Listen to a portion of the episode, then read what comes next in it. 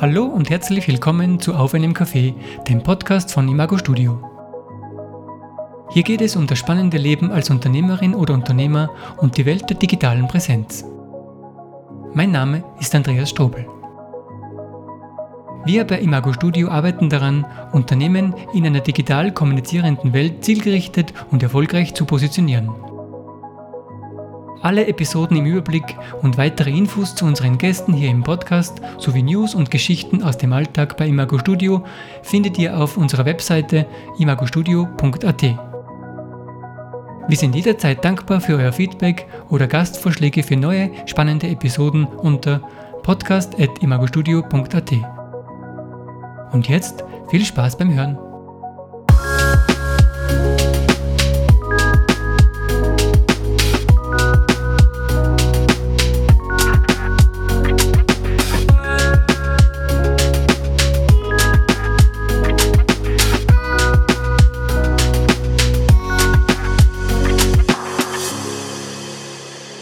Herzlich willkommen zur ersten Folge von Auf einem Café in diesem Jahr. In dieser Episode unterhalte ich mich mit Florian Danner.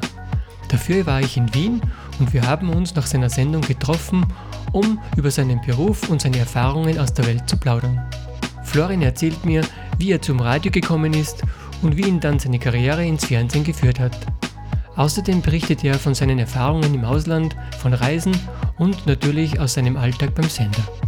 Jetzt auf in die Episode mit Florian Danner. Viel Spaß beim Hören. Danke für deine Zeit auf alle Fälle. Ja, bitte gern. Sag mal, was wir jetzt machen. Worüber muss ich denn reden? Oder du stellst dir einfach Fragen, du, oder? Du musst Ich- ich überhaupt über gar nichts reden. Wir können uns eine Ah, Stunde gut, lang ja. anschauen. Cool. Schauen wir mal, worüber wir reden. Genau. Oh, Kaffee ohne Kaffee. Ähm, kann man ja später mal dazu dann, Ja, ja. wenn du magst. Ja, nein, ich bin kein Kaffeetrinker. Ach so. Deswegen, aber das habe ich gleich dazu gesagt, uh, wenn der Ah, Podcast so ist, dass, dass man Kaffee es. trinken muss. das- Nein, gar nicht. Bist du so ein Morgenmensch? Null. Null Eigentlich bin ich null Morgenmensch, obwohl ich ja meine, Ja. Also ich, mein Wecker leitet um 2.30 Uhr. Aber, aber, Heute auch? Heute auch, ja. Puh. Mhm. Und ich war Aber schon stolz mit meinem 4.30 Wecker. Heute. wirklich? Ja. Echt? Ja, ich komme direkt aus Salzburg. Ah, du kommst direkt aus Salzburg? Ja. Nur dafür hergefahren? Na, So schaut's aus. deswegen habe ich ein schlechtes Gewissen.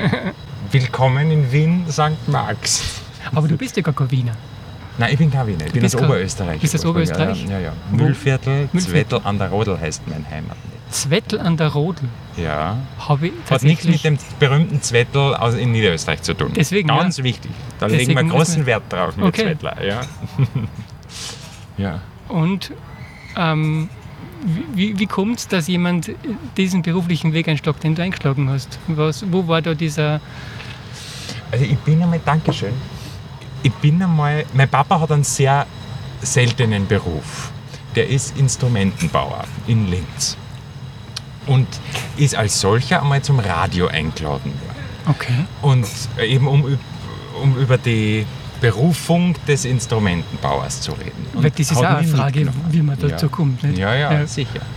Und daraufhin hat er mich mitgenommen und ich bin da gesessen und ich habe nur zugehört, natürlich, wie mein Papa mit der Moderatorin, Mhm. Ursula Kinz hat die ganze werde ich nie vergessen, Mhm. ähm, geredet hat. Und das war so faszinierend für mich, dass, dass dort Menschen in einem Mikrofon reden und das hört man in ganz Oberösterreich. Mhm. War so mein kindlicher Eindruck mit zwölf. Und da habe ich mir gedacht, boah, ich glaube, das möchte ich auch mal machen. Und so ist das eigentlich entstanden. Also schon mit zwölf die Weichen...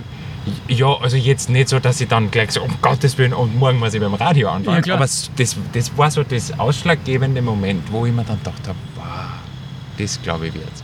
Und mir hat auch immer, obwohl ich jetzt beim Fernsehen bin, mir hat dieses Radio, so wie wir das da jetzt aufbaut haben, hat mich, äh, Radio hat mich immer so fasziniert. Hm. Und tut es nach wie vor sehr. Warum? ich, ich glaube, es ist nur trotzdem so dieses kindliche, du redst da eine und das hören jetzt ganz viele Menschen, obwohl ich die ja gar nicht sehe, alle. Mhm. Das ist, das hat mich immer total fasziniert. Okay. Ja. Und dann? Und dann äh, ist halt, bin ich in die Schule gegangen und irgendwann habe ich dann einmal bemerkt, dass ähm, da ist Live-Radio in Oberösterreich entstanden. Also da ist die Privatsender Novelle gekommen und so und da sind zum ersten Mal Privatsender in Österreich zugelassen gewesen und da da habe ich eben auch mitgekriegt, dass es jetzt Live-Radio gibt und nicht nur wie damals üblich nur, nur unter Anführungszeichen Radio Oberösterreich. Und da haben wir dann gedacht, ma, das möchte ich machen, vielleicht vergeben die Ferialjobs. Da war ich dann 14, habe mich beworben, weil man dachte, man kann es ja probieren. Bin natürlich nicht genommen worden. Und das Jahr drauf habe ich mich dann nochmal beworben und habe mir gedacht, dann merzen wir den Fehler aus und machen mich einfach ein bisschen öder. Und habe dann mich drei Jahre älter gemacht, damit es so ausschaut, als wäre ich schon 18. Groß war ich eh schon immer. Und das hat funktioniert. Das hat gereicht. lustige Umstände in der damaligen Führungsetage, wo gerade der eine Chef am Kündigen war, dem war schon alles wurscht und der andere ist gerade gekommen und irgendwie bin ich genauso dazwischen rein, dass dann, ich habe nicht einmal ein großes Vorstellungsgespräch gehabt. Ich war zwar dort, aber das war dann so, ja okay, der kriegt Verratschung. Und was hast du dann da machen dürfen? Mit, mit Schein 18? Mit Schein 18 hätte ich am ersten Tag hätte ich zu einer Pressekonferenz mit dem Auto fahren sollen. Oh, Und das war mir dann doch zu hast. Das, da habe ich mir dann nicht drüber dran und habe mich dann geoutet, dass ich nicht 18 bin und keinen Führerschein habe. Und mein, mein damaliger Chef, Uli Jelinek, einer der wichtigsten Menschen für mich in meiner beruflichen Laufbahn, hat damals mir eine Standpauke gehalten ähm, und mich damals so motiviert, dass ich mir gedacht habe, dem Arsch sag es. Und äh, jetzt habe ich mir wirklich so gedacht, es war es auch, dass ich, dass ich ihn, so gesehen habe. Und entweder bewusst oder unbewusst hat er damit ausgelöst, dass ich mir in meinem Ferialpraktikum so reinhau, dass ich dass ich es eben dem Arsch sage. Dass ich das, auch wenn ich erst 15 bin, dass ich es verdient habe, dass ich da mitarbeite. Mhm. Und habe dann natürlich, weißt du, so Dinge wie beim, beim Stautelefon abgehoben, wenn ein Hörer oder Hörerin anruft und so die, ich will die, die Position nicht abwerten, aber so eher die einfacheren Tätigkeiten am Anfang kriegt. Mhm. Aber auch die kann man mit Begeisterung und Hingabe machen. Natürlich, natürlich. Ja. Ja, und so crazy hat das bei mir eigentlich angefangen. Okay, weißt du noch, was das für eine Standpauke war? Ist da um das Alter gegangen, dass du da Ja, quasi ja. geschwindelt hast? Ja, ja, dass ich, dass ich, also, ja, dass ich gelogen habe. Der hätte das Und nicht zugetraut, dass du. Ja, und er hat mal gesagt, ich hätte, der war nur per, der per Sie damals mit mir, was lustig war, weil ich erst 15 war, ich hätte sie nie genommen und so. Also es war schon ein intensiveres Gespräch. Hat Ja. der Herr dann später noch mehr Rolle gespielt für deine äh, Laufbahn? Oder? Unfassbar. Also ich, vieles von dem, was ich dann über, über Radio und über Moderieren gelernt habe, also nicht nur viel, fast alles, würde ich fast sagen, habe ich dann vom, vom Uli Jelinek gelernt. Also der war, das, als er noch mein Chef war, war habe ich ihn nicht so gesehen, aber im Nachhinein war das ein toller Chef, von dem ich einfach wirklich viel gelernt habe. Ein harter Chef, ein strenger Chef, kein unendlich geliebter, von mir geliebter Chef damals, aber im Nachhinein gesehen bin ich dem für sehr viel dankbar. Weil er eben so eine, der hat so eine, Motivation bei mir ausgelöst, die vielleicht sonst nicht da gewesen wäre. Ich weiß nicht. Hat er dich genau am richtigen Kabelende erwischt? Genau, ja, genau. Ob bewusst oder nicht, das habe ich ihn eigentlich nie gefragt. Ja, ja. Aber wenn so, also bei der ein oder anderen wichtigen beruflichen Frage habe ich ihn auch danach, wie ich dann nicht mehr bei Live Radio war, schon auch angerufen, weil ich so ein bisschen das Gefühl habe, er, er ist auch nicht unwichtig gewesen, dass, dass aus dem, was geworden ist, den er eigentlich am ersten Ferialpraktikumstag ein bisschen härter beschimpft ist übertrieben, aber mit ihm besprochen hat, dass das ein bisschen nicht okay war, dass man schummelt. Für den 15-Jährigen Ja. war das halt sehr eindrucksvoll dann genau, damals. richtig, ja, ja, voll, voll, sicher, ja, so ist es. Und hast du dann, du warst dann länger beim Live-Radio? Oder Ja, also ich, ich habe dann schon maturiert, also ich habe dann nicht alles hingeworfen, ich habe ich hab mein Ferialpraktikum im Sommer gemacht und dann äh, hat mir der Uli damals, also der Uli Jelinek, der, der, der Chef damals, angeboten, nachdem ich eben wirklich auch gezeigt habe, dass mir ist das wurscht, welche Tätigkeiten ich mache, ich will beim Radio arbeiten. Das ist das Faszinierende für mich. Hat er mir angeboten, ob ich nicht neben der Schule dann ähm, am Wochenende am Verkehrstelefon sitzen will. Weil sie haben da gerade eine Stelle frei und das könnte ich machen. Und das war Dream Job für mich. Das war Wahnsinn. Ich habe dann wirklich, also da, ich habe am Samstag nur bis 11.35 Uhr Schule gehabt und um, oder? Ja, Ja. Das ist, ja, das war damals nur üblich, dass man am Samstag schwört. Und dann habe ich, Entschuldigung, 25 Minuten Zeit gehabt, dass ich dann zum Radio fahre und da habe ich dann bis 8 am Abend ähm, Verkehrstelefon gemacht. Und am Sonntag dasselbe auch wieder. Mhm. Wo, wo Ja. war das stationiert? Der, In Linz. In Linz. In. Linz, ja genau, ja. Mhm. Also ich bin in, in, in die Stifterstraßen gegangen, für die, die das kennen. Funktioniert eh. Ja. Äh, Und das in zehn Minuten war ich dann beim, beim Sender Mhm. auf der Landstraße. In der Arkade hat das damals noch geheißen. Ich Mhm. glaube, mittlerweile heißt es anders. Und da habe ich dann im Verkehrstelefon sitzen. Ich bin dann natürlich, und das habe ich dann wirklich auch gemacht, bis ich maturiert habe. Bis du maturiert hast. Ja, ja.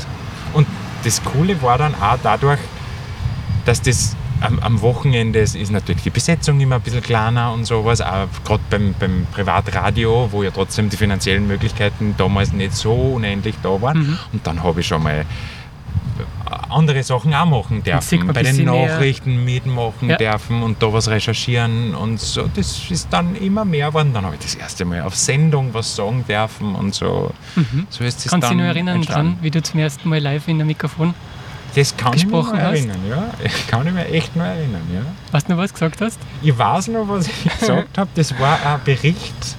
Also, worum es genau gegangen ist, weiß ich nicht. Es, ist, es war irgendwas, mit, äh, wo es um die FPÖ gegangen ist. Okay. Was da genau war, ich, das weiß ich ehrlich gesagt jetzt auch nicht mehr. Ja. Aber ich weiß nicht, die ersten Worte waren, sollten die Freiheitlichen. Wie es dann weitergegangen ist, weiß ich Weiß nicht. mehr. Aber die ersten drei Worte, die, die sind mir noch... Also war ein Nachrichtenbericht einfach. Genau, das war ein Mhm. Nachrichtenbericht, den ich dann eingelesen habe. Ja. Aber nicht live. Nein, das war nicht Das live. war eingesprochen. Nein, nein. Ja, ja, das war aufgenommen, ja genau. Und das erste Mal live. Was das auch noch? Das weiß ich eigentlich nicht mehr. Ne? Das war dann, nein, das kann Das ich... stelle ich mir spannend vor, weil es Ja. so ist jetzt, ein- Mhm. kann ich vergessen und zu Hause schneide ich dann die Hopperlas raus. Ach, du schneidest das? Wenig. aber wenn was Störendes ja, passiert was. Störendes passiert, Aber ich tue dann Mhm. sehr wenig, aber, Mhm, aber mhm. ich kann auf alle Fälle. ja. ja. Aber wenn es live ist, dann kann man Ja, ja, ja. nicht. Aber das, das ist auch was, was, das hat mich beim Radio immer so fasziniert, dass eben, du druckst einen Knopf ein und das kann theoretisch, eben im Fall von Live-Radio oder Radio Oberösterreich damals, das kann ganz Oberösterreich hören, wenn, wenn zufällig gerade jeder das Radio aufgedreht hat. Ja. Und Das das, ist das, das, spannender ist einfach faszinierend für mich. Nach wie vor. Mhm. Weil auch, also jetzt im Vergleich zum, jetzt bin ich beim Fernsehen, da brauchst du halt immer einen Kameramenschen, einen Tonmenschen, einen Lichtmenschen und sowas. Das ist, ist dann halt eine große Teamgeschichte. Jetzt kriegen wir Wespenbesuch, Mhm. aber die mengen doch eigentlich eine Soda Zitronen eh nicht. Ich weiß. nicht. Oder dürfen wir nicht drüber reden, dass wir gar keinen Kaffee trinken? Doch, das ist. Ja. Also dieses, du bist selber Herr über das, was da jetzt gesendet wird, ist äh, Es ist minimalistisch. Ja, voll. Ja. voll. Und du kannst trotzdem tolle Sachen machen beim Radio. Auch wenn du nur eine One-Man- oder One-Woman-Show bist. Mhm. Verstehe. Aber das ist, als Podcaster kennt man das ja. es ist ein ähnlicher Reiz, ja. Ja, ja. Es ist ein ähnlicher Reiz. Natürlich ist das Publikum nicht ganz so groß. Ja, ja kann auch wahr sein. Aber das- das, weißt du das ja jetzt noch nicht, oder? Das Wobei bei der Aufnahme weiß man ja noch nicht, wie viele Leute das jetzt hören. Das stimmt. Ja. Das stimmt. Ja. Aber es wird sukzessive mehr. Das ist, kann ja voll Das ist sowieso wichtig, ja, genau. Mhm. Genau. Voll. Und ähm, nach der Matura hast du dann den Weg weiter eingeschlagen, nehme ich an. Genau, nach der Matura bin ich dann. Inspiriert vom Live-Radio. Richtig, genau. Also da, zuerst habe ich mit Zivildienst gemacht. Achso, ja, Ähm, klar. Das, ja, das ist eh- üblich. Und dann habe ich. Eigentlich hat mir dann der Uli Jelinek, eben mein damaliger Chef, hat Ich habe gleich das Gefühl, gesagt, den hören wir nun öfters den Äh, Namen. ich- dann reicht es jetzt irgendwo. Ähm, hat dann ähm, gesagt, ich kann anfangen, fix, er gibt mir eine fixe, einen fixen 40-Stunden-Job. Mhm. Und das war total verlockend, aber ich habe mir dann irgendwie nicht gedacht, ich sollte vielleicht nur irgendeine Ausbildung machen und habe dann bei der Oberösterreichischen Journalistenakademie einen äh, Lehrredaktionsplatz gekriegt. Das heißt, da ist man zwei Jahre lang angestellt und wird jeweils vier Monate an Medien verliehen. Also ich hätte genauso wie dann Live-Radio verliehen werden können. Das Mhm. habe ich natürlich damals nicht, weil da, da war ich eh schon, aber war dann bei den Oberösterreichischen Nachrichten, bei der Kronenzeitung und so weiter. Mhm. Und habe da so noch ein bisschen halt das journalistische Handwerk auch noch abseits vom Verkehrstelefon ähm, gelernt. Ah, es ist ein interessantes Konzept. Es ist wie, wie Personalleasing, aber rein journalistisch letztendlich. Genau, ja, ja. Aber ist ja ja. wie ein Lehrberuf gleichzeitig. Ja, äh, also Oder es ist keine ist- Lehre, es ist keine Lehre? an sich, aber, aber es ist halt, das nennt sie Lehrredaktion, also das gibt es immer noch. Also es ist Dienst der Lehre, aber es ist kein Lehrberuf Genau. im klassischen Also Sinne. du musst dich quasi nicht selbst dann äh, für, weiß ich nicht, drei Monate Praktikum da, drei Monate Praktikum da, sondern Mhm. du hast einen fixen ähm, Praktikumsplatz für, bei mir waren es damals jeweils vier Monate. Mhm. Bei der, bei der Perger Rundschau zum Beispiel und bei der Freistädter Rundschau habe ich auch mal ähm, kurz gearbeitet. Das war, war da ein bisschen kürzer zum Beispiel. Mhm. Und, aber da kriegst du natürlich den totalen Einblick in verschiedene Medienhäuser und in so diesen Journalisten- und Journalistinnenberuf. Und das war, also das war natürlich eine tolle Schule auch. Mhm. Aber wenn ich jetzt wahrscheinlich nicht der, der, der größte Zeitungsmensch bin, aber dort lernt man halt wirklich, wie man journalistisch arbeitet. Mhm. Was war da dein Eindruck dann, was diese Arbeit tatsächlich beinhaltet, abgesehen davon, was man vorher für einen Eindruck gehabt hat? Wie hat sich da das Bild für dich geändert? Hat er sich geändert? Hat sie sich geändert, ja, das ist eigentlich eine gute Frage. Weil als Schüler quasi äh, ja, hat man doch einen anderen Blick oder als Nicht-Journalist ja. Und dann kommt man da rein in diese Welt. Was, Ja, ich meine, das, war, das waren halt so ganz unterschiedliche Genres. Also wie die Perger Rundschau berichtet natürlich über ganz andere Dinge und auch anders über Dinge, die in der eigenen Region berichten, wie jetzt die oberösterreichischen Nachrichten, die fürs ganze Bundesland ähm, Ja, da sind. Das waren halt so Unterschiede. Also so wie aber der Beruf selber, der Beruf selber, ja. war das dann ich da- so, wie du das gedacht hast oder War, das, war der Fokus dann anders? Ich, ich, ich glaube, wenn man so Einblick in, so einem, in, in, so einem, in die Medienwelt da hat, kann man halt vieles einfach leichter nachvollziehen. Und das kann ich mir schon vorstellen, dass das so war. Das ist, das ist schon Jahrtausende her gefühlt. Ja? Also ich weiß jetzt gerade nicht mehr, wie, wie das war. Aber das ist an sich, glaube ich schon, dass das so ein bisschen das ist, was, was hängen geblieben ist, dass auch da arbeiten Menschen und die machen auch manchmal Fehler. Und die, weil sonst hat, also glaube ich, von ganz außen stehen hat man immer so das, das Gefühl, Deswegen was in der das. Zeitung, was liegt, das biegt. Ja? Also Ja. das äh, so. Und dass das trotzdem, da sind im Hintergrund gibt es Diskussionen, wie macht man das, wie schreiben wir diese Headline und solche Sachen. Ja. Oh, Und auf oh. der anderen Seite aber auch, was lassen die trotzdem Menschen wie mir damals als 18-jährigen Rookie schon machen?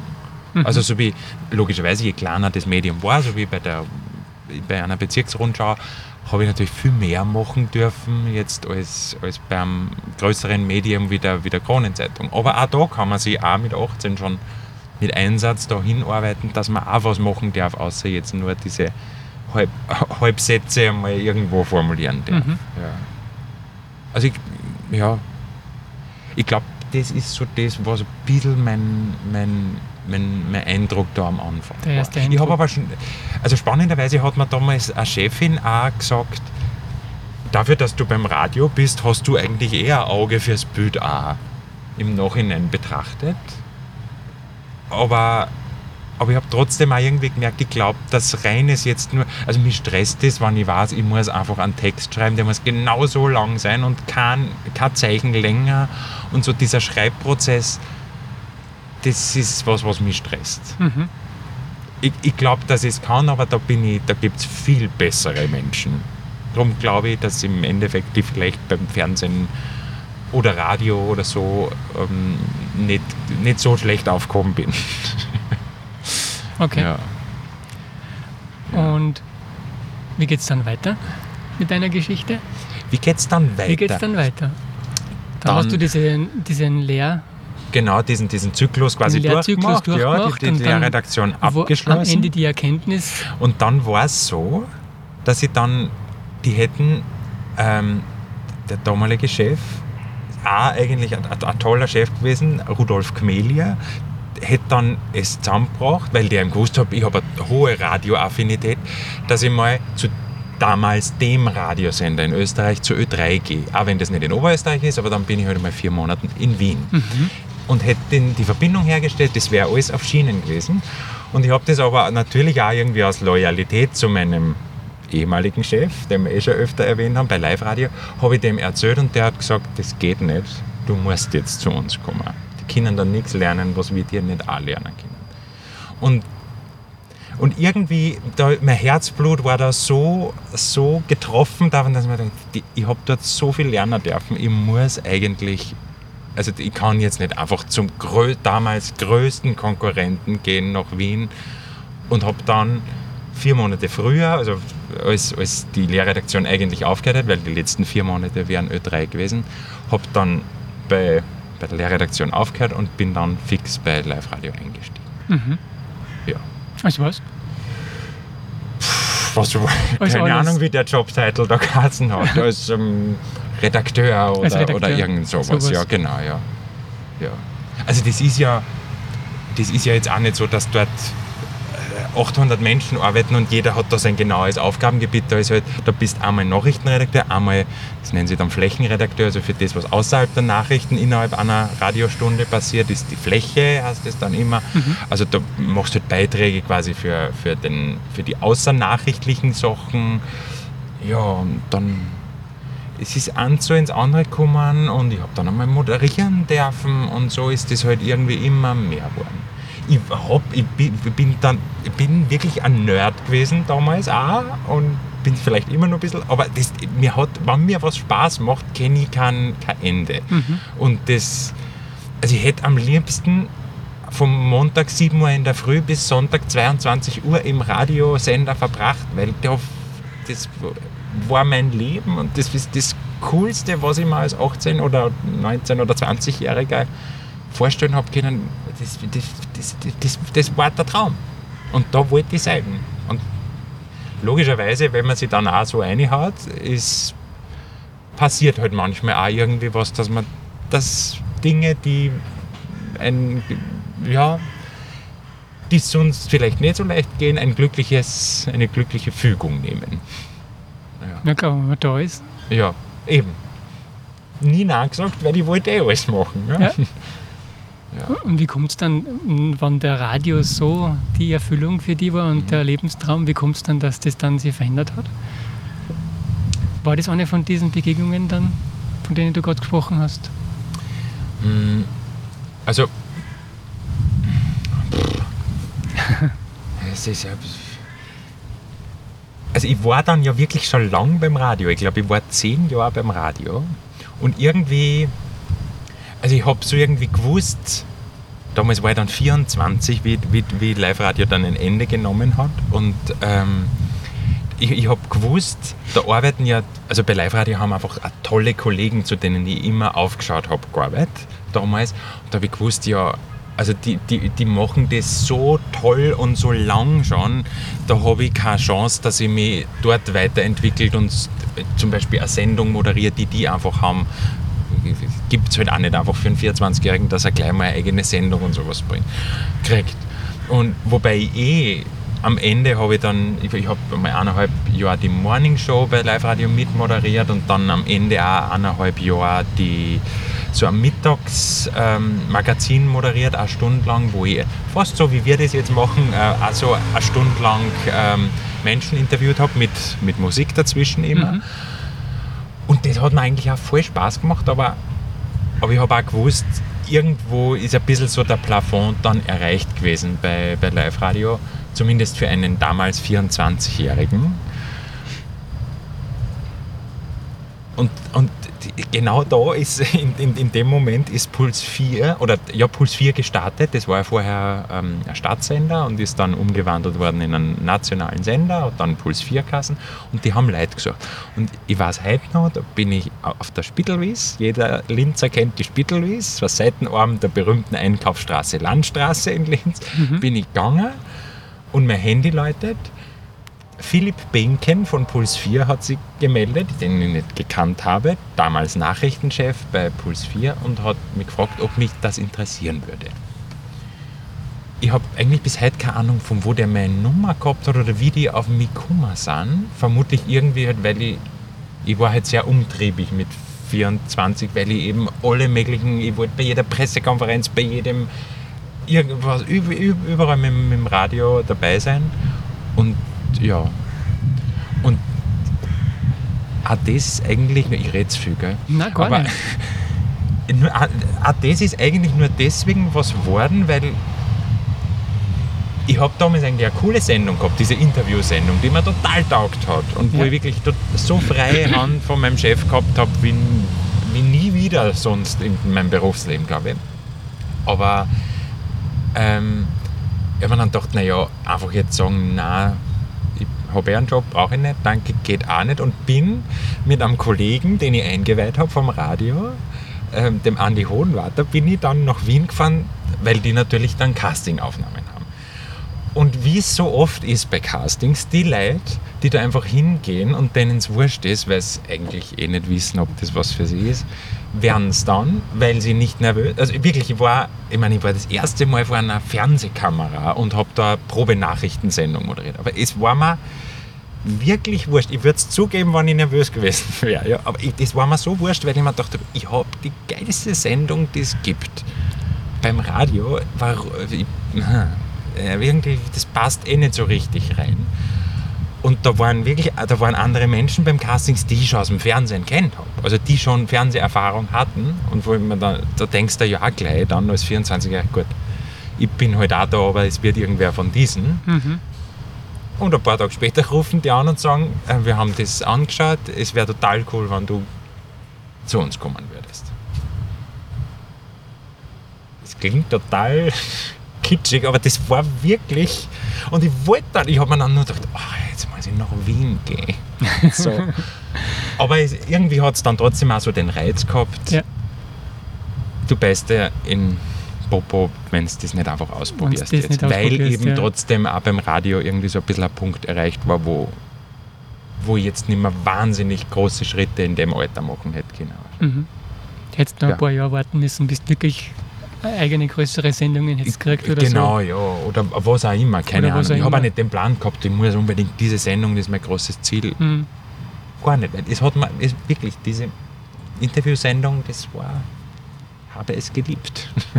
Und dann warst du im Fernsehen. Und dann war ich im Fernsehen, auf einmal, ja. Ja, sehr weird. Ja. Wahrscheinlich eine große Umstellung gewesen. Von nur Ton auf Bild und Ton. Ja, schon, aber da, da ist dann das eigentlich mir zugute gekommen, was, weil ich habe bei den Nachrichten begonnen, also als Nachrichtenmoderator. Mhm. Da ist mir dann zugute gekommen, dass ich diese Lehrredaktion gemacht habe und damit schon den ganzen journalistischen Background von den ganzen Zeitungszeiten ähm, gehabt habe. Ja, es ist dann das Bild dazu gekommen, aber das hat sich relativ schnell Aber die ergeben. Arbeitsweise war für dich schon klar, Ja, logischerweise. genau, so dieses journalistische Arbeiten und Recherchieren und die Fakten nachprüfen und so, das war dann sehr normal schon alles. Ja. Hast du da selber recherchieren müssen dürfen? Ja, damals war Puls 4 äh, wirklich ein kleines Team. Da, hat, da, da ist nicht so, dass du als Moderator hinkommst, deine Sätze im Fernsehen sagst und wieder heimgehst, sondern da, da, da machst du schon sehr viel selbst auch, schneidest teilweise auch ähm, Bilder dazu zu Texten, die du sprichst und sowas. Mhm. Also das ist jetzt nicht nur so Glanz und Glamour. Ja. Gerade damals am Beginn von Puls 4, das war schon Handarbeit. Hand, Handarbeit. Ja, genau. Ja, ja. Ja, das ist ja gut für Ja, ja. dich gewesen letztendlich, Ja. weil du einfach wieder alles kennenlernen hast können. Genau, ja, eben. Also Videoschneiden vorher, ich meine, das, jeder macht das mittlerweile am Handy, ja, das war aber vor 15 Jahren, wie ich beim Radio, äh, beim, beim Fernsehen, also beim Radio aufgehört und beim Fernsehen angefangen, da hat es am Handy keine Videos gegeben und da hat keiner, also Videoschneiden, das war quasi eigener Beruf, ja. Ja, Und das habe ich halt dann auch dazu gelernt, ja. Spannend. Und hast du dann ausbildungsseitig auch noch was draufgelegt? Oder Also ich, ich hast du das alles quasi beim Tun? das meiste eigentlich schon. Also so, also ich habe einmal eine, Sprecherausbildung an der Musikschule Linz zum Beispiel gemacht. Mhm. Ähm, das war aber schon zu Radiozeiten, weil ich mir immer gedacht habe, irgendwie sollte ich mal der gescheit zu reden und sowas. Und ich habe auch immer gewusst, ich, ich habe jetzt nicht die beste Stimme oder sowas. Da gibt es Leute, die haben viel eine coolere Stimme wie ich. Ja. Und, deswegen wollte ich das einfach machen. Und an sich habe ich, schau, ich habe damals beim Radio, habe ich, ich hab Geld verdient, was mir nicht wichtig war, ich habe Geld verdient, habe aber bei meinen Eltern daheim gewohnt, habe also keine Miete gezahlt und habe ich habe quasi rundum, habe keine Ausgaben gehabt, weil ich bin nicht fortgegangen, weil ich wollte beim Radio arbeiten. Fortgehen war mir nicht wichtig oder so. Also ich habe quasi das Geld für nichts ausgeben müssen und habe hab das halt investiert in irgendwelche Seminare, die ich in Deutschland gefunden habe. Also, in also gibt es das nicht. Wie du vorhin gesagt hast. Ja, ja, genau, ja. ja. Und so habe ich dann, habe ich halt in Deutschland immer wieder Seminare gemacht, wo es generell um das Thema Moderation und solche Sachen gegangen ist. Mhm. Ja, das war quasi meine Ausbildung. Mhm. Das war jetzt kaum was Fernsehspezifisches, weil das eben eh nie so auf meiner Bucketlist gestanden wäre, dass ich unbedingt zum Fernsehen will und deswegen jetzt die Kameraseminare habe. Und das hat es damals auch nicht gegeben, weil das war ja Nische. Ja, ja klar. Ja. Jetzt ist das anders, weil jeder mit dem Cellphone dann schon das machen kann. Ja. Genau, ja. Mhm. Hat sich wahnsinnig viel verändert. Ja, das, das kann man sagen. Mhm. Ja. Genau. Ja. Ähm, ich habe, ähm, meine Frau hat mich ein bisschen gebrieft und die hat mir erzählt, dass du viele Auslandseinsätze auch schon gemacht hast, mhm. dass du viel unterwegs warst. Es war eine lange Liste von Ländern, wo du mhm. journalistisch gewesen bist. Muss ich die jetzt aufzählen? Nein, bitte Weil nicht. das wird voll schwer. ich, ich, weiß, dass das eine lange Liste ja. ist. Äh, war das alles im Rahmen von Puls 4? Oder, mhm. oder wie funktioniert das? Ja, das meiste war schon im, im, im, im Rahmen von. Ich meine, ganz vieles ist trotzdem auf, so quasi auf Eigeninitiative passiert, weil es kommt jetzt keiner her, oder es ist zumindest mir noch nie so passiert, dass wir sagen, so und du berichtest jetzt bitte aus dem Ukraine-Krieg, wir schicken die jetzt ähm, nach Kiew. So funktioniert es vielleicht in anderen Medienhäusern, das weiß ich nicht, aber zumindest bei Puls 4 ist das anders, weil wir haben recht flache Hierarchien mhm. und da entstehen halt einfach Ideen und ich, ich, bin halt nach wie vor oft einer, der, der sagt, das wäre doch eine coole Idee und lasst mir das machen und so. Und ich bin einfach immer schon so ein nervige Zecken gewesen. Mhm. Also eben mit 15 schon mit der Radiolügerei hin bis, ich glaube, das nervige Zecken würden alle meine jetzigen Chefs auch gut unterschreiben. Ja? Und ich kann halt Leute wirklich auf die Nerven gehen und probiere es halt dann einfach, ob ich Dinge, wo ich glaube, das ist eine coole Idee, einfach wirklich machen darf. Mhm. Ja. Was war Und da? so, so, so sind auch so Auslandseinsätze entstanden. Ja. Was war da für dich das, das Spannendste, was du bis jetzt gemacht hast? Hm, uh, das Bewerten ist immer ganz schwer. Das ist schwierig. Ganz schwer. Weil es so verschiedene Sachen waren. Ich, ich habe zum Beispiel einmal ähm, im, im Afghanistan-Krieg habe ich einmal ähm, gar nicht mehr, wie lang das war, eine Woche oder zwei oder irgendwie so in der Größenordnung, einmal mit der amerikanischen, äh, mit dem amerikanischen Militär unterwegs sein können in und um Kabul. Und das, das ist natürlich, also das ist journalistisch total spannend, das war menschlich unfassbar lehrreich, weil ein normaler Mensch kommt nicht in ein Kriegsgebiet und, und sieht dort, was dort für Leid passiert und was, was ja, ja, was dort los ist. Ja, und andererseits sind es dann wieder so Dinge wie, ich, ich habe eine große ähm, Amerika-Affinität und so, so die, die, meine Einsätze, die ich in Amerika gehabt habe, von Präsidentenwahlen und solche Sachen, das ist für mich einfach ein Highlight, weil mich dieses Land fasziniert und ich wahnsinnig gern von dort berichte. Mhm. Ja war jetzt gerade erst vor zwei Wochen, glaube ich, oder eine Woche, vor einer Woche war ich in Amerika. Nur halbberuflich, aber, aber trotzdem. Das, das Land finan äh, äh, äh, ähm, finanziert mich. Ja, das wäre cool. Fasziniert mich. Und äh, ja, das ja, einfach spannend. Äh, was, was ich weiß, hast du äh, in den USA also eine Wählerbefragungen gemacht oder genau, so in die ja. Richtung. Mhm, mhm. was hast du da für einen Eindruck mit, mitgenommen? Wie, wie das, weil als, als Nicht-Medienmensch hat man oft das Gefühl, dass wenn es um die amerikanische Politik geht, mhm. haben wir da einen sehr schmalen Einblick, logischerweise, ist ja, Ja. weit weg. Ja, ja, ja. Ähm, aber du warst dort vor Ort und hast mit den Leuten direkt gesprochen. Mhm, Was hast mhm. du da für einen Eindruck? Ist der, ist, ist die, der Gap da groß? Also, ich, Oder bei, bei uns in Europa gibt, hätte ja der Herr Trump wahrscheinlich wenig Anhänger. Glaube ich jetzt einmal. Oder, oder wenig Fans zumindest, ja. Aber, also, das, ich finde das Land ja auch deswegen so spannend, weil ähm, jeder oder viele von, von uns Europäern kennen vielleicht New York oder, weiß ich nicht, Los Angeles, Miami, San Francisco, so ein bisschen. Genau. Und logischerweise glaubt man dann, das ist das Land. Und das ist halt bei weitem nicht Amerika. Sondern, und, und das habe ich auch das Spannende gefunden. Ich habe immer so ein Projekt einmal ins Leben gerufen, das heißt Wahlwandern. Das heißt, ich, ich wandere da wirklich durch zuerst einmal Österreich und dann bei den letzten beiden Wahlen auch in Amerika herum, wo du eben wirklich nicht nur durch Städte gehst, sondern gehst durch hinterletzte Kuhdörfer genauso und kommst halt dann wieder mal in eine Stadt und so. Mhm. Und, und dort kommen dann keine Medienleute hin, die Leute sind völlig überrascht, warum da jetzt ein Fernsehteam aus Also das ist- Australia das ist oder Austria herkommt. Ja. nicht organisiert, also die wissen nichts, dass du da Nein, kommst. nein, nein, du nein, da wirklich. nein, über, ich, gehe da wirklich und, und schaue, was passiert. Ja? Mhm, und, und, und der Kameramann ist, ist in einem Begleitfahrzeug. Da sage ich mir, das ist meine Route und der wartet dann irgendwie im nächsten oder übernächsten Ort. Und wenn ich wen treffe, wo ich sage, hey, lasst uns mit dem kurz was filmen, Mhm. dann kommt einfach der Kameramann her mit dem Auto und wir filmen halt. Also das ist Okay. wirklich also du bist die Vorhut und Genau, ja. Schaust ja, du- weil du kannst ja zu den Leuten nicht hingehen, die, die noch nie ein Fernsehteam gesehen haben und dann gleich mit, mit, mit dem Kameramann oder der Kamerafrau im Garten stehen. Das Genau. geht nicht, ja. ja. Und da kriegt man natürlich schon ein bisschen einen anderen Eindruck auch von, von, deswegen frage ich. Ja. von, von Amerika. Ja. Also das ist einfach, das ist halt wie Tag und Nacht. Das ist ja mittlerweile bei uns in Österreich auch immer mehr so, dass, dass eine gewisse Spaltung klingt jetzt so dramatisch, aber schon sehr, sehr verschiedene Ansichten zwischen Menschen, die eher am Land wohnen und Menschen, die eher in der Stadt wohnen gibt. Bandbreite Ja. ist ein moderner Begriff. Ja, Bandbreite, ja, danke, ja.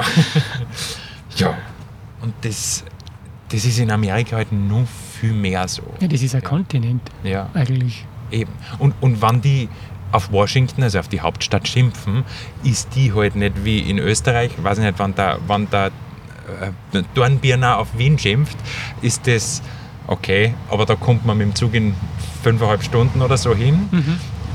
Dort sind 3000 Kilometer möglicherweise zwischen dem Wähler oder der Wählerin und äh, der Hauptstadt. Und die Distanz ist schon noch mal auch echt spürbar. Eher Ja. so, wie wenn wir nach Brüssel schimpfen. Wahrscheinlich, ja. So ungefähr die ist Richtung. es vergleichbar, ja. Mhm. ja. Und ich muss auch ehrlich sagen, also man hat ja leider so ein bisschen vorgefertigt, oft auch als Europäer oder Europäerin, denn so gewisse Meinung von Trump-Wählern, das sind ja die durchgeknallten Wahnsinnigen, so quasi, mit dem Make America Great Again äh, Hut und äh, der Puffen irgendwie eingesteckt und so irgendwas die ganze Zeit. Ja, oder zwei, genau. Und das ist für mich immer wieder faszinierend, dass wenn ich dann mit den Leuten, die, die sagen, ja, sie werden wahrscheinlich Trump wählen, also da gibt es wahnsinnig viel wirklich nette, normale Menschen, die überhaupt nicht durchgeknallt sind, aber die halt auch in Amerika gibt es nicht so wie bei uns fünf Parteien, da haben es zwei Parteien. Die müssen sich halt entscheiden, 2016 zwischen der Frau Clinton und dem Herrn Trump. Und wenn man denen so ein bisschen zuhört, muss man die Meinung nicht unbedingt teilen, aber die haben sich schon auch oft überlegt, warum sie niemals wieder die Clintons wählen. Weil denen können sie halt nicht vertrauen. Ob das gerechtfertigt ist, will ich gar nicht beurteilen. Das ist auch nicht mein Job, Mhm. wenn, ich, wenn ich da Meinungen von den Leuten einhole. Aber was ich schon immer schade finde, ist, wenn, man, wenn wir als Europäer so tun, als wie die, die Trump-Wahnsinnigen sind alles Trotteln, die einfach eh nichts im Hirn haben und deppert. Also da gibt es einfach auch Menschen, die, weiß ich nicht, die sagen halt, die Frau Clinton ähm, ist für, klassisches Beispiel, ähm, für Abtreibungen. Ich bin gegen Abtreibungen ähm, und deswegen kommt es überhaupt nicht in Frage, dass ich, dass ich darum will, Trump. Mhm. Ansicht muss ich nicht teilen, aber Es ist es ist deren. Recht, Ja. äh, diese Entscheidung so zu treffen. Ja. Und haben dann, so wie in dem Fall, ich habe da konkret eine Familie im, im, im Kopf, haben ein behindertes Kind daheim, die sagen, wenn es nach der Frau Clinton ginge, in deren Weltbild, sagen die, wird es unser Kind nicht geben. Und das, deswegen kommt es nicht in Frage, dass sie die Frau Clinton wählen. Mhm. Und es ist nicht mein Job, dass ihr das ausredet, Ja, klar. sondern das ist okay. Dann wählt sie halt Trump. Und das macht es irgendwie dann schon nachvollziehbarer. Wie gesagt, ich muss deren Meinung nicht vergöttern oder teilen, aber okay. Aber berichten kann man drüber. Ja, berichten kann man darüber. Und das sind so spannende Ja. Lebensgeschichten von diesen Menschen, die man, auf die man da trifft. Das ist faszinierend. Da wirst du wahrscheinlich viel erfragt haben von diesen Familien, mit denen du gesprochen hast, das weit über die politische Thematik hinausgeht. Ja, ja, ja. Ich finde überhaupt, ich finde immer so diese Geschichten von Menschen total spannend. Ich vermute, du auch, sonst wirst du den Podcast nicht machen. Und ähm, Deswegen rede ich ja, so wenig ja, bei dem Podcast, ja, das ist genau die Idee dabei. ja. Und, und ich finde, da kann man dann schon vieles einfach mehr nachvollziehen. Wie gesagt, ich muss nicht die Meinung teilen, ich muss nicht Best Friend mit denen sein, aber es erklärt, finde ich, dann auch ein bisschen mehr ein Wahlergebnis. Ja. Man kann es ein bisschen besser nachvollziehen, wie, wie es zustande kommt. Mhm. Wobei ich mich jetzt nicht da herstellen will und so tun will, ich habe immer gewusst, dass der Trump und nicht die Clinton Natürlich wird, nicht. weil das wäre falsch. Um das geht es auch nicht. Ich hätte auch geglaubt, dass die Frau Clinton gewählt wird und nicht der Herr Trump, Mhm. weil, ich, weil ich auch mich auf die Zahlen verlassen habe und nicht eigentlich auf das Bauchgefühl. Ich habe meiner Frau, wenn ich so bei Trump-Veranstaltungen war, weil ich war ja immer wieder mit dem Trump-Tross da auch unterwegs, ähm, habe ich mir, und dann auch wieder mit dem Clinton-Tross, und da habe ich mir schon immer gedacht, eigentlich ist- muss der Trump wählen, werden, weil da ist eine ganz andere Stimmung als, als bei den Clinton-Anhängern. Mhm. Aber die, die nackten Zahlen, und auf die sollte man sich ja doch meistens verlassen als, als Journalist oder Journalistin, haben halt trotzdem, die Umfragen waren recht eindeutig. Aber es ist anders gekommen. Dann haben es die anderen nicht gefragt. Ja, genau, die anderen haben es einfach nicht gefragt. Ja. Interessant.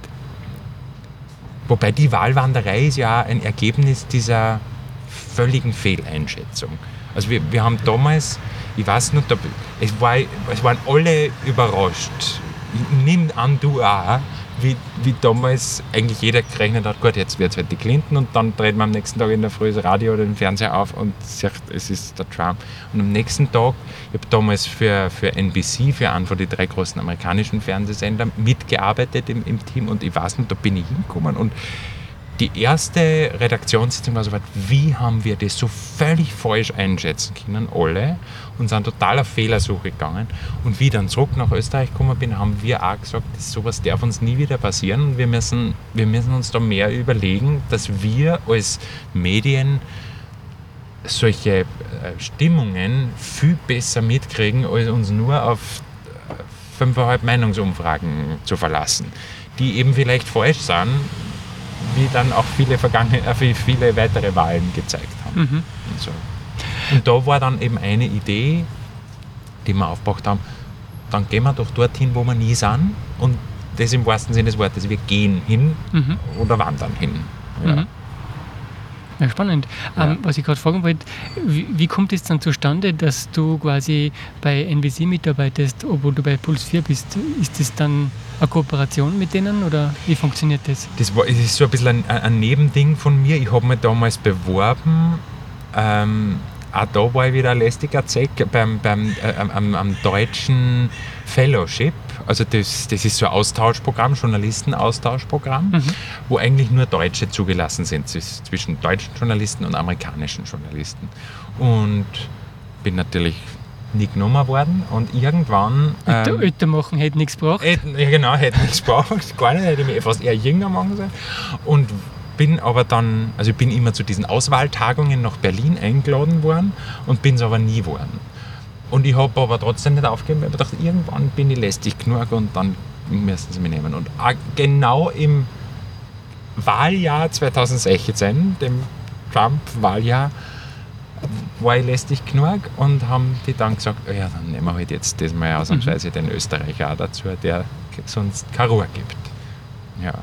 Und dann habe ich da, bin ich bei Puls 4 für vier oder fünf Monate, ich weiß jetzt nicht mehr so in der Größenordnung, ähm, karenziert worden und habe dort bei NBC mitarbeiten können. Und die Karenzierung war quasi au- ausgemacht mit Puls 4, aber ich berichte natürlich dann aus Amerika auch für Puls 4. Mhm. Ja. Ah, so das, funktioniert also das. das, so hat das funktioniert, ja, genau. Mhm. Ja. Spannend. ja. Man muss was ausprobieren. Genau. Man muss was ausprobieren. So ist Und äh, ein ganz anderes Ding ist mir im Kopf von vorhin. Ja. Das ist ein weiter Sprung jetzt, aber Ich rede lang, ich habe schon mal gesagt, gell? Nein, du kannst nicht. nie einhaken. völlig, völlig okay so. Ich bitte darum. Ähm, ich merke mir das schon, was ich noch fragen wollte. Okay. Und zwar, weil du vorhin von Kabul gesprochen hast. Mhm. Das ist ja auch so ein Flecken Erde, wo man als Europäer, der da halt logischerweise nicht so leicht hinkommt oder, oder nie hinkommt, einen ganz anderen Eindruck hat, als wie wenn man mal dort gewesen ist. Deswegen wollte ich da mal aus aus persönlichem Interesse fragen, wie, das, Mhm. wie das wirklich ist.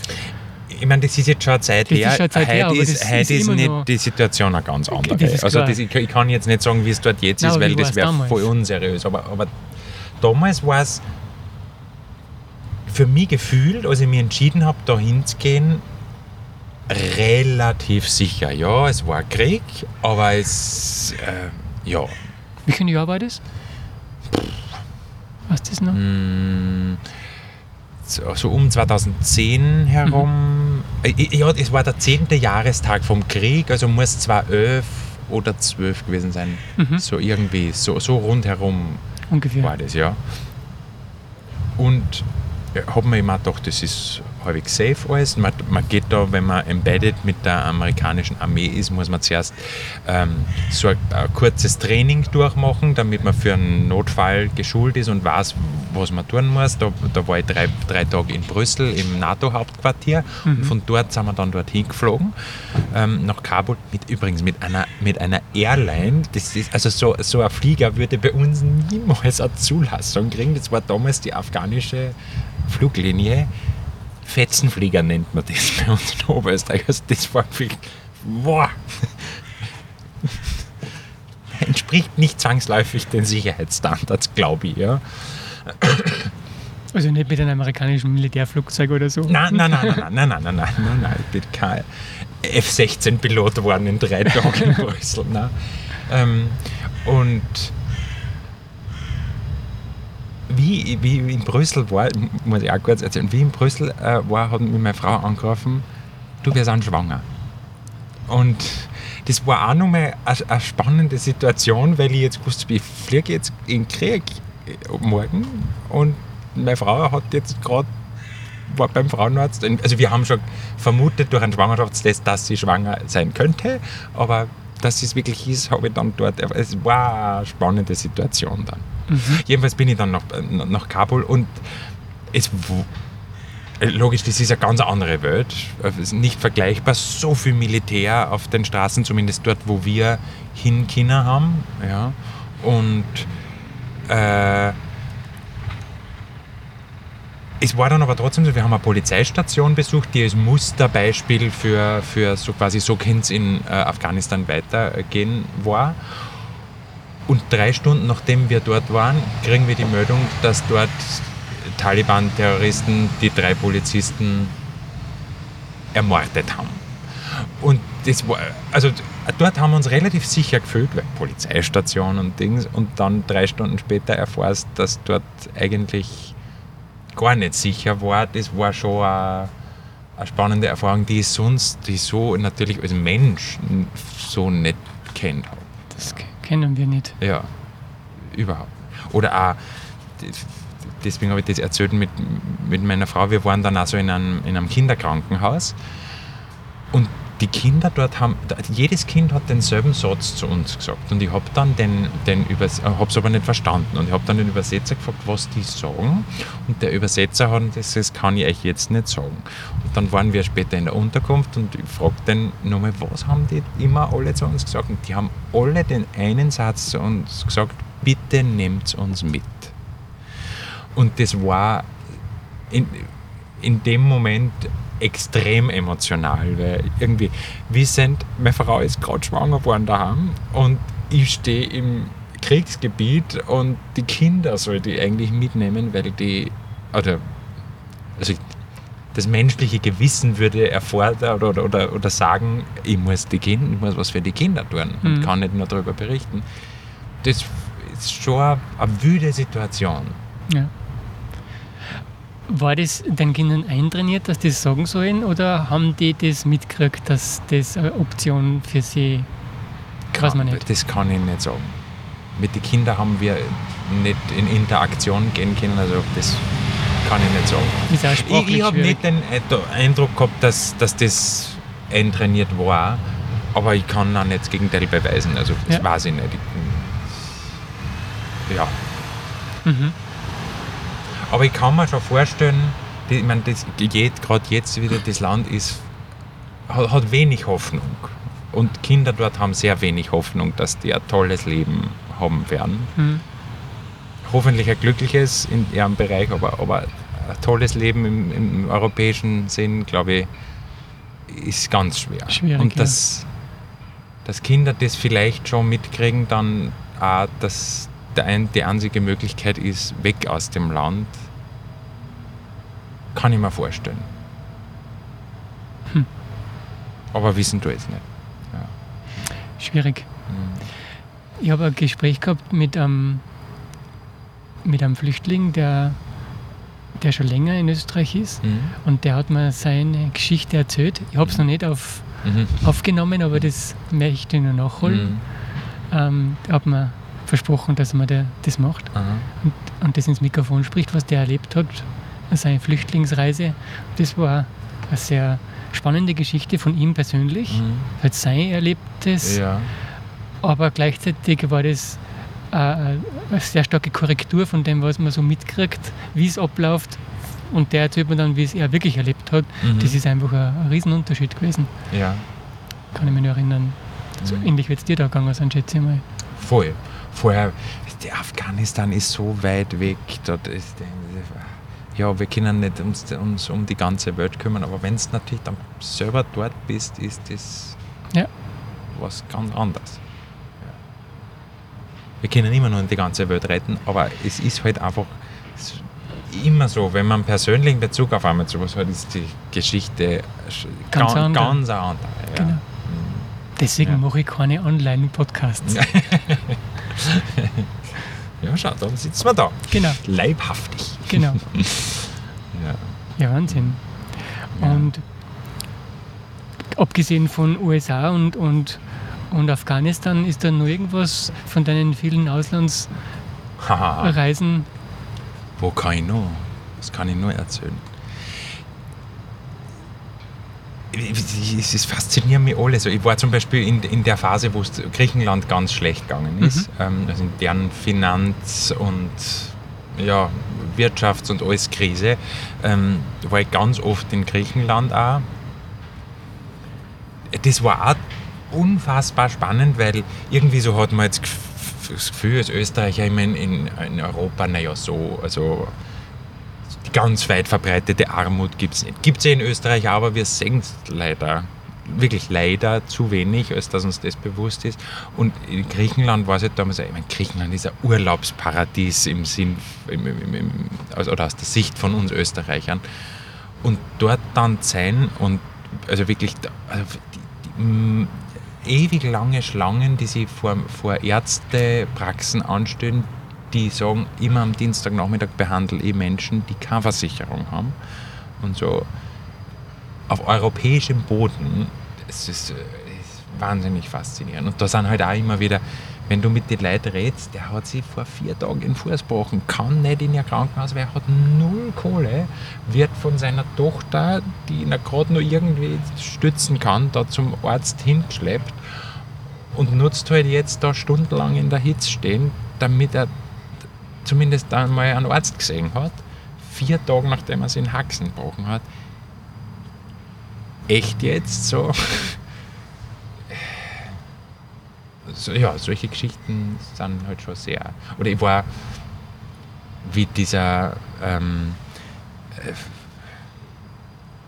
wie nennt man es jetzt korrekt, die, die große Fluchtbewegung 2015 war in Österreich mit in Wien Westbahnhof und so Mhm. und, und Nickelsdorf gesperrt und so, solche Sachen. Ähm, da waren wir, zwei Monate vorher waren wir auf der griechischen Insel Lesbos. Die hat kein Mensch kennt damals bei uns. Mittlerweile ist die immer wieder in den Medien als eine der Flüchtlingsinseln. Wir waren dort. Da, das, also diese Insel trennen neun Kilometer vom türkischen Festland. Also da kommen neun Kilometer, müssen die mit dem Schlauchboot quasi daher, dass sie auf europäischem Boden sind.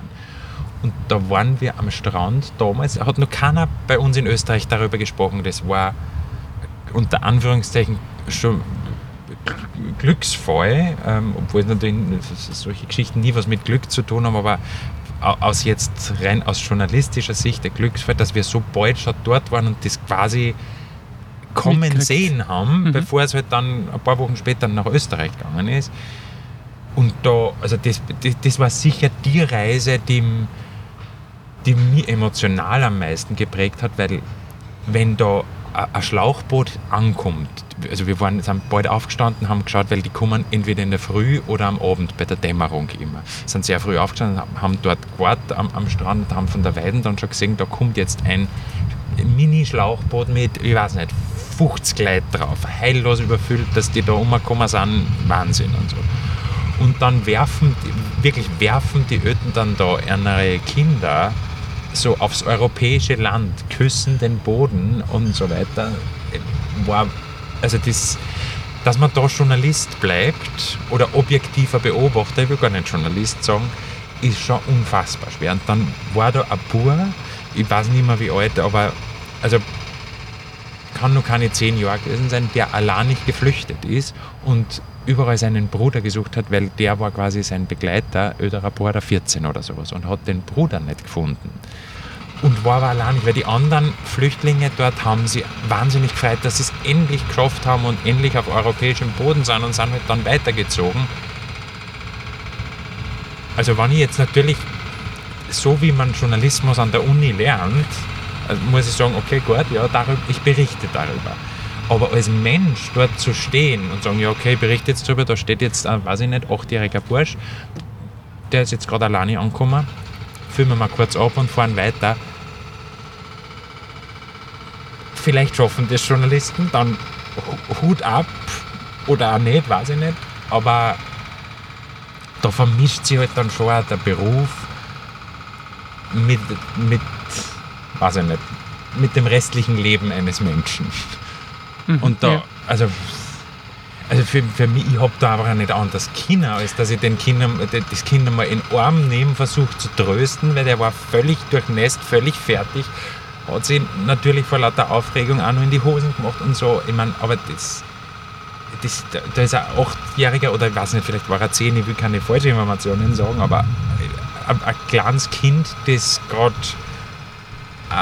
unfassbare Situation erlebt hat und steht da allein nicht, da kannst du halt dann auch nicht einfach deinen Job machen, glaube ich. Ja. Ja. Wäre das ein guter Journalismus, wenn man über das berichten kann? Ich weiß, also wir haben auch darüber berichtet, also ich, wir- haben darüber berichtet, aber ich habe da einfach nur zum, zum, zum, zur Kamerafrau und hab gesagt, sie soll jetzt bitte filmen, ich muss jetzt dem, dem, dem Burschen helfen. Hm. Ich habe den jetzt auch nicht irgendwo, weil das ist dann halt schon wieder, finde ich, eine Grenzfrage, wenn ich jetzt sage, okay, ich, wir bringen den jetzt mit dem Auto irgendwo hin oder sowas. Ich, ich, wir haben einfach geschaut, dass der irgendwo hinkommt, wo sich jemand um ihn kümmert. Mhm. Weil ich kann nicht, ja, ich könnte natürlich, ich könnte auch sagen, okay, den nehme ich jetzt mit nach Österreich, ja. Ich, ich finde, das wäre halt ein bisschen dann eine Grenzüberschreitung zu dem, wofür ich eigentlich nach, nach Lesbos von meinem Sender geschickt worden wäre. Aber dass ich, also ich bin ja nicht ein, ein, ein Roboter, der dann einfach ich mache das, was mir gesagt wurde von meinem Arbeitgeber und der Rest ist mir wurscht. Das geht halt auch nicht. Ich weiß, ob das, keine Ahnung, da gibt es wahrscheinlich Debatten darüber, ob dieser ein guter Journalismus wäre, wenn man dann einfach sich so abgrenzt und sagt, darüber berichte ich, aber ich kann dem Burm auch nicht helfen. Ich finde halt, ich, ich, finde generell, mein Zugang ist immer, Menschen können am besten eine komplexe Geschichte erzählen. Jetzt sage ich nicht, dass der 8- oder 10-Jährige ähm, die, die ganze. Geschichte erzählen kann, sicher nicht, weil diese ganze Flucht- und Migrationsgeschichte, das ist so schwierig. Wenn es da die einfache Lösung gäbe, dann hätte der, der diese, sie hat schon 1000 Friedensnobelpreise oder ich weiß nicht was gekriegt, ja. Und war Bundeskanzler dieser Erde. Aber, aber ähm, also ich, ich kann es nicht beweisen, aber ich glaube trotzdem, dass das Kind exemplarisch dafür steht, wie viel Leid dafür riskieren, dass sie diesen vielleicht auch falschen Traum von Europa auf sich nehmen und dorthin gehen und wirklich alles riskieren, inklusive dem eigenen Leben. Ja. Und ja, Was dem Und jungen Burschen wahrscheinlich gar nicht bewusst war. was dem überhaupt nicht bewusst ist. Ja. Ganz sicher nicht. Dem haben, haben sicher die Eltern gesagt, du gehst mit dem großen Bruder jetzt nach Europa, weil da Ja. hast du es besser. Ich meine, das muss man ja auch mal vorstellen. Dass, also ich weiß es nicht. Auch da, ich weiß nicht, was passiert ist. Vielleicht sind die Eltern im- Rahmen der Flucht verloren gegangen, verschwunden, verstorben. Das weiß ich nicht. Das kann ich nicht sagen. Ich weiß nur, da ist ein Bub gestanden, der Ja. Hilfe braucht hat, Ja. weil er sich alleine nicht mehr helfen hat können. Schwierige Situation. Genau. Aber es ist auch genauso bei den Wählern in Wurscht, ob Amerika oder in äh, Tirol. Äh, es ist. Da hat jeder seine eigene Sicht. Genau. Und nicht automatisch passen alle in eine gewisse Schublade. Ja. Genau. Aber das macht es sehr spannend. Ja. Deswegen muss man Geschichten erzählen. Richtig, genau. Genau. Und jetzt bist du seit einigen Jahren beim Puls 4 und mittlerweile im Morgen, Mhm. im Morgenfernsehen. Und du hast mir eingangs schon gesagt, dass du kein Morgenmensch bist. Wie kommst du dann? Mhm. Wieso verfahre ich schon? Nein, gar nicht. Nein, gar nicht. Man Ja. sieht es eh nicht. Ja, ich bin, ich bin noch geschminkt, wenn ich jetzt ganz ehrlich bin. Weil ich, bin, weil ich nicht zum Abschminken komme, sonst Also- also, nur später kommen. Du bist Ja. tatsächlich Ich bin gerade außer Kost jetzt, ja. Mhm. ja. Wie lange dauert die Sendung bei dir dann immer? Also ähm, grundsätzlich äh, äh, läuft die Sendung ja bis 12 Uhr, wobei ab 9 Uhr hauptsächlich Wiederholungen laufen. Und ähm, davor werden immer wieder Teile neu gemacht und Teile von ganz bald in der Früh wieder gezeigt, weil natürlich keiner in der Früh fünf Stunden Zeit hat oder drei Stunden oder so zum, zum Fernsehen. Ich glaube, ja. Also da ist ein Teil live und ein Teil ist aufgezeichnet. Oder ist gar nichts live? Genau, nein, nein, nein. Es ist, es ist, wir, wir gehen um 5.30 Uhr live auf Sendung, durchgehend auf jeden Fall mal bis 7 und dann ab 7 werden dann quasi Teile wiederholt und Teile werden neu produziert, sprich sind dann wieder live.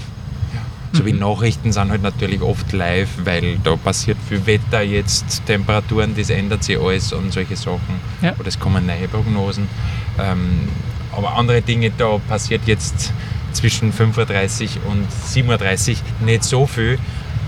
Da, das, das kann auch wiederholt werden. Und ist es jetzt so, dass du da jetzt immer noch, so wie der Puls 4 jetzt funktioniert, äh, selber journalistisch was machst und recherchierst oder bist du jetzt wirklich unter Anführungszeichen nur der Moderator oder wie ist da die Arbeitsteilung in deinem Ähm, Alltag? Äh, Schon, weil alleine dadurch, dass wir ja relativ viele Gäste haben im Frühstücksfernsehen, Mhm. arbeiten wir natürlich gerade bei Interviews und sowas logischerweise schon auch ähm, journalistisch. So wie heute ähm, ist äh, Ärztin da, die über die, die hohen Ozonwerte in Wien ähm, und Umgebung spricht. Ähm, das ist dann quasi klassische journalistische Arbeit. Es gibt Sendungen, da sind sitzt der Politiker da zu irgendeinem aktuellen Thema, dann ist ein Musiker da, dann ist ein Sportler da oder eine Sportlerin und so. Also, also das, die Interviewführung an sich ist natürlich was Journalistisches, aber wenn das jetzt nicht immer das strenge Armin Wolf-Verhör ist, ja, im, im Frühstücksfernsehen, da sind wir ja nicht das Format dafür. Ja, ja. aber das machst du alles selber. Genau, ja. Also natürlich gemeinsam mit der Redaktion, die, die auch ihre Fragen, Vorschläge und so haben und so, Mhm. aber das, da, da sind wir auch als Moderatorinnen und Moderatoren involviert. Und ich moderiere ja nicht jeden Tag Frühstücksfernsehen, sondern eine Woche, eine Woche moderiert unser Team, die Bianca Schwarzjäger und ich, und die andere Woche moderieren dann die Babs Fleißen und der Andi Schmidt. Ähm, und das sind quasi meine Wochen, wo ich mehr journalistische Projekte selber auch vorantreiben kann. Mhm. Ja. Da ist einfach mehr Zeit Was? dann für solche Dinge. Genau, dass ich Interviews führe, Beiträge mache, solche Sachen. Mhm. Oder eben dann, ich bin nächstes Jahr, glaube ich, wird, wird, wird ein intensives Wanderjahr für mich, weil das sind Europawahlen, Nationalratswahlen und amerikanische Präsidentschaftswahlen. Da werden wir ein paar Kilometer machen. ja. Ja. Ähm, und, und die Ideen, was da genau kommt, bist du da auch mit eingebunden? Ja, voll, das ist immer eine Kollektivleistung. Ist eine Kollektivleistung. Ja, ja, genau. Mhm. Also das ist, da gibt es Redaktionssitzungen, Kreativmeetings ähm, und, und so. Ähm, und jeder bringt da so ein, was er oder sie für cool findet. Und die schwierige Position der Sendungschefs und so ist dann die, dass die entscheiden, was wir umsetzen können und was nicht. Ja. Ja. Mhm. ja. So läuft es im Hintergrund. So läuft der Alltag jetzt. Genau, ja. Also ein sehr bunter Tag letztendlich. Oh ja. Mhm. Diese Vielfältigkeit, dass du sagst, du kannst jetzt nach Amerika gehen und dort das berichten und da herumwandern und Mhm. solche Ideen umzusetzen, das finde ich eigentlich ähm, bemerkenswert, dass das Mhm. geht. Ja, ja. Ist ja, das also in der das Branche normal oder ist das äh, in deinem Umfeld halt normal? Puh, da sind wir bei der großen Sommerdiskussion, was ist normal? ja, was ist normal? Aber ist denn Weiß ich deinen nicht, Beruf? also die, da kann ich jetzt auch nicht genau sagen, wie, wie andere Medienhäuser und, und so das auch machen. Weil es gibt logischerweise auch bei uns ähm, viele Kolleginnen und Kollegen, die, die wollen nicht die großen Auslandsreisen und sowas machen, weil das sind halt einfach, weiß nicht, wir haben, wir haben echte Innenpolitik-Nerds, für die ist das wichtigste Pflaster Parlament, äh, Bundeskanzleramt und Hofburg, ja. Und das- die sind da halt die Superheroes und Experten. Mhm. Und äh, also das ist nicht bei jedem gleich. Und dann andere Leute kümmern sich halt um die, auch wenn das immer so ein bisschen im Journalismus als so halb journalistisch gesehen wird, die Kolleginnen und Kollegen, die Modegeschichten machen, sind genauso wichtig, weil auch das ist Teil unseres Alltagslebens und nicht immer nur, was der Bundeskanzler oder der Oppositionschef jetzt gerade ähm, formulieren. Oder ja, die, die, genau die Breite bilden wir ja im Frühstücksfernsehen ab und, Ja. und dementsprechend vielfältige Jobs gibt es bei uns. Ob je- jeder so vielfältig ist wie meiner, ich glaube, ich zähle schon eher zu denen, die besonders viel Varianz drinnen haben. Ähm, ja, aber an sich ist, ich, ich meine, das ist, ja, muss immer jeder für sich, aber der Job ist schon sehr faszinierend und sehr abwechslungsreich. Das, Ja. Den Eindruck vermittelst du auf alle Fälle. Ja, ja. Und Ich kann auch empfehlen, auch wenn, wenn, wenn es immer heißt, wir sind in einer großen Medienkrise, aber es ist, äh, die, was, das ist jetzt, jetzt muss ich 50 Euro ins Phrasenschwein schmeißen, aber, aber die, das ist ja eine faszinierende Zeit, wann alles im Umbruch ist, wo man wahnsinnig viel ausprobieren kann und ja, 50% scheitert man und die anderen 50% sind aber auch nicht unwesentlich. Nein. Ja. Und Oder vielleicht scheitert man zu 90 Prozent. Dann sind die 10 Prozent, die cool sind. Mhm. Ja. Die Analyse der Medienkrise. Von einem lästigen Zecken. ja, genau, von einem lästigen Zecken. Ja. Ich bin eh besser geworden. Sage ich immer meinen Chefs. Aber ja. Ich finde nur immer, es ist. Ich komme jetzt mittlerweile in ein Alter, ähm, ich bin jetzt 40 geworden heuer, ähm, wo manchmal jüngere Leute mich fragen, wie denn sowas in unserem Job ist. Und da ich finde schon, also das einfach nur zurücklehnen und darauf warten, dass irgendjemand den großen Plan mit einem hat und dann auf die großen Chancen zu warten. Vielleicht war das früher irgendwann einmal so, keine Ahnung, da habe ich nicht gelebt. Aber jetzt ist nicht die Zeit. Mhm. Und ich glaube, das ist nicht nur in meinem Job so. Ganz bestimmt nicht. Ne. Aber was man Also, auf alle ja. Fälle für deinen Job sagen kann, äh, was ich jetzt erfragt habe, dass halt für diesen Job so nicht diesen Schema F-Ablauf gibt, wie jetzt, wenn ich Zahnarzt werden will, ist das klar, was ich machen muss. Mhm, Oder ja. wenn ich Anwalt werden will. Aber wenn Ja, ich ins ja. Fernsehen will, dann gibt es eine Million Möglichkeiten und dazwischen eine Million Kreuzungen, was ich alles Voll. Anders machen kann. Wie Wo man dann zum Radio abbiegt oder zum, Genau. ich weiß nicht wohin abbiegt. Und, ja, und das ja. macht es, glaube ich, dann auch für einen, für einen jungen Menschen, der gern das machen möchte, so schwierig. Aber auf der anderen Seite, wir haben Leute bei uns in der Redaktion, die haben Koch gelernt, einen Lehrberuf. Also es hat nicht jeder ähm, Publizistik studiert oder Journalismus auf der FH, sondern dann, dann gibt es Leute, die haben ein Wirtschaftsstudium gemacht oder haben davor irgendwo eben in, in einem klassischen Wirtschaftsberuf gearbeitet und haben halt einfach Expertenwissen und eignen sich halt dann im Laufe ihres Berufslebens da dann das journalistische Wissen an. Also was der richtige Weg ist, Gibt es keinen. Gibt es keinen, ja. Ja. Kann, kann jeder sein. Das ist lästig vielleicht muss für man den sein. Beruf auch Ja. gut, dass es nicht gibt. Glaube ich schon, weil, weil ich meine, man wirft Journalistinnen und Journalisten eh immer vor, das ist so eine Bubble und da, da Ja. gibt es nicht viel Diversität, was leider auch nicht ganz unberechtigt immer ist, aber ich finde, also ich kann nur für Puls 4 sprechen, wir, wir versuchen total, dass wir viel verschiedene Meinungsspektren äh, einbringen, dass nicht nur Wiener in Wien arbeiten, wir haben, wir haben Vorarlberger genauso wie, ich bin ein Oberösterreicher, Kärntner und so, weil es gehört ja regionale Diversität genauso dazu wie eben politische, wie natürlich ähm, äh, die, woher man kommt und so, also ja. Menschliche Diversität. Ja, genau. Einfach so Diversität ganz genau. zusammenfassen. Ja, ja, genau. Ja. Mhm. Genau. Ja. So ist unser Job. So ist euch ein Job. Ja, genau. Und dann gehen wir schlafen um Um 12 Uhr 12 Uhr. Mittag. Ja, Ist es so? ungefähr. Ist das ja, also viel, viele Kollegen ähm, gehen schlafen zum Mittag, aber also ich, seit ich Papa bin, mache ich das nicht mehr. Also am Anfang schon noch, weil da schlafen die Kinder auch zum Mittag noch.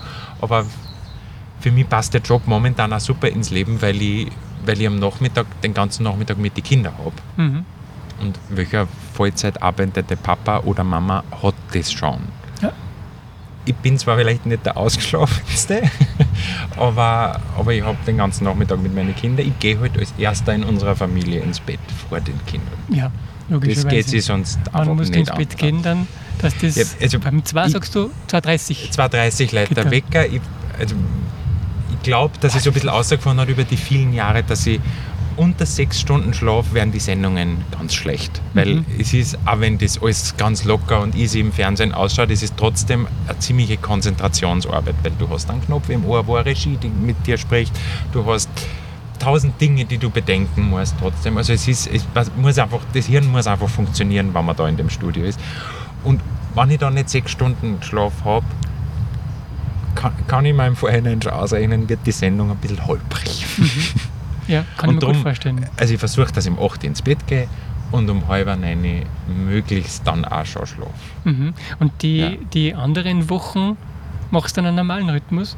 Ja, da stehe ich nicht um 2.30 Uhr freiwillig auf. Boah, das ja. ist ja gescheite Watschen, dann immer umzustehen, oder? ja, aber das ist ja wie, wie Schichteln. Also jeder, der, der, oder viele, die in der Föst in Linz arbeiten, kennen das, glaube ich, ja genauso. Ja. Mhm. Ist vielleicht Okay. nicht was, was man ein Leben lang machen kann, weil das merke ich schon auch, das geht schon au- auf die Gesundheit. Ja. Aber ich glaube nicht, dass ich mich über meinen Job beschweren sollte, weil da gibt es viel, viel schwierigere und, und vielleicht weniger erfüllende Jobs, die auch Menschen machen müssen. ja. Und Ja. Nicht, nicht so bunt. Nicht so bunt, ja genau. Ja, genau. Ja. Was machst du sonst gern? Abgesehen, haben wir so viel über, über das Fernsehen und die Medien gesprochen, aber du hast Kinder. Aber Ich hab Kinder, ja. Bist du selber sportlich Ich bin auch irgendwie? Vater, ja. Ja, du hast nicht nur Kinder, du bist auch Vater. Ja, ich bin auch Vater, ja genau. Nein, das, ist, das, ist, das ist ein Großteil meiner Hobbys. Ja. Kann ich das weiß jede Mama, jeder Papa, ähm, dass das A, ein 24-Stunden-Job ist. Ähm, was mache ich sonst gern? Mm, Also ich, wofür, unser großer Sohn, elf, ist Skispringer. Also angehender Skispringer. Mhm. Er betreibt das Hobby Skispringen. Und das ist natürlich ein, äh, ein Hobby, das man gerade in, im Osten Österreichs, wo jetzt nicht die Großglocken des Landes stehen, ein, ein aufwendigeres Hobby. Aber es gibt in, in, in Wien einen Skisprungclub, das sind die Stadtadler. Und, und da engagiere ich mich einfach auch, weil, weil ich, ich finde die Idee so cool, dass man in einer Großstadt den Kindern auch ermöglicht, ähm, Skispringens gehen und das nicht nur so ein bisschen so, ah, Walden- und Wiesenhupfen oder so, sondern wirklich, also da gibt es einen Jugendweltmeister aus Wien und so im Skispringen und das, da helfe ich voll gern mit, auch im Verein und, und schaue auch immer gern, dass da ein bisschen was Das los ist außerge- Ja, ja. habe ich noch nie gehört, dass das tatsächlich so gibt. Naja, ich meine, in Salzburg weiß man das natürlich nicht so, dass es in Wien auch Skispringen gibt. Ähm, aber, ja. Nein, ich habe das anders gemeint. Ähm, ich ich habe mich ehrlich gesagt mit der Frage noch nicht beschäftigt, Ja, wie die das- Skispringer, ah, die das dann im Fernsehen hupfen, wie die da dazu kommen. Wie die dazukommen. wie, ja. wie der, der Leidensweg da Ja. abläuft, bis dass Ja. man quasi auf der großen Chancen stehen kann einmal als, Ja, als ja. Profisportler. Ähm, das beginnt früh. Das beginnt früh, im das- Volksschulalter. Ja. und und mit Mhm. einem nicht ganz so hohen Chancen. Äh, Genau, man springt nicht gleich am Bergisel oder Ja. in Bischofshofen im, im, im Salzburger Fall. Dann, Genau. Ja. Mhm. Ja, spannend.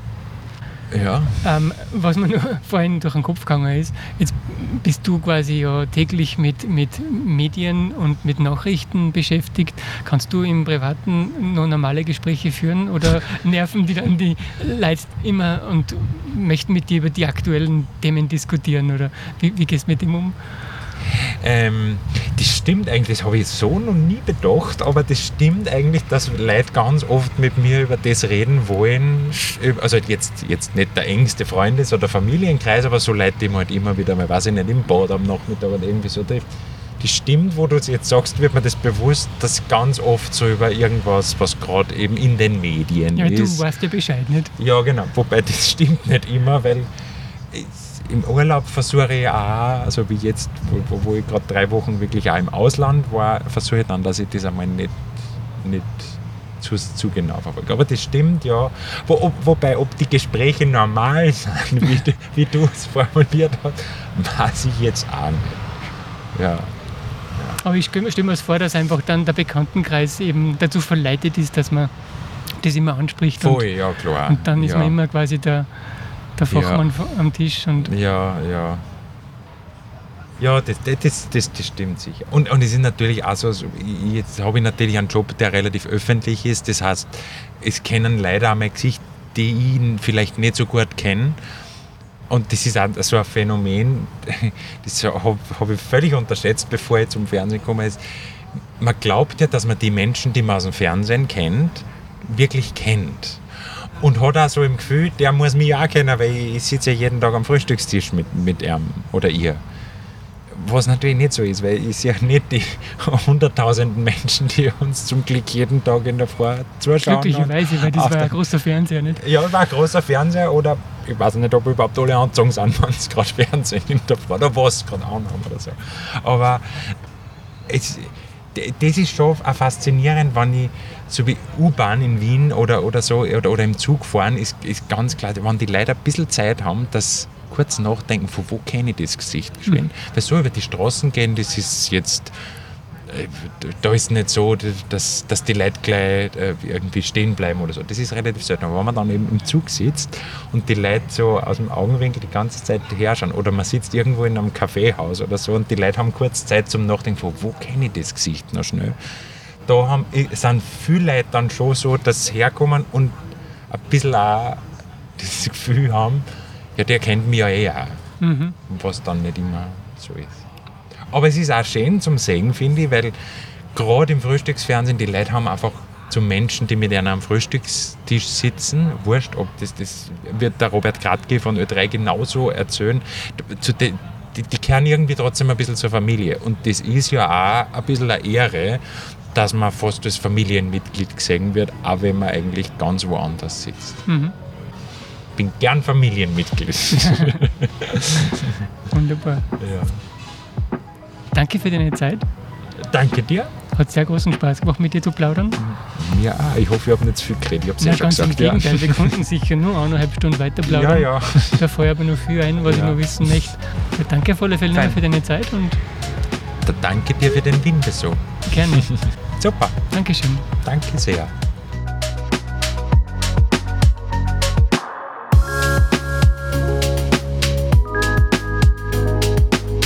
Vielen Dank fürs Zuhören und besuchen Sie uns auch auf imagostudio.at slash spotlight.